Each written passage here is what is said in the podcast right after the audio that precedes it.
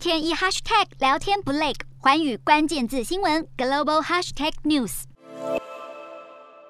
街道上随处可见平民遗体倒卧街头，俄军残暴的行径引发国际公愤，也让欧盟国家忍无可忍，纷纷驱逐俄国外交官。西班牙宣布驱逐二十五名俄国外交官，意大利驱逐三十人，丹麦也宣布驱逐十五人，加上先前法国和德国等驱逐的俄方人员，在四十八小时内已经有大约一百五十名俄方人员被要求打包回家。外，波罗的海三国更是相继关闭俄罗斯领事馆，所有人员必须离境。欧盟也迅速向成员国提出对俄国第五波重大制裁方案。欧盟新一波制裁包含禁止俄国煤、木材、化学品和其他产品进口，这些产品年进口额合计达九十亿欧元，并禁止半导体、电脑、液化天然气技术、其他电子和运输设备等向俄国出口，这些产品年出口额合计达一百亿欧元，总计相当于新台币六千零八十亿元的制裁。不过，这些制裁措施还需要欧盟二十七国全数同意。另一方面，北约秘书长史托滕伯格指出，如果芬兰及瑞典决定申请加入北约，北约盟国将会欢迎他们。史托滕伯格也指出，北约六号及七号举行外长会议时，将就提供乌克兰更多武器进行讨论，希望能够协助乌军击退俄军。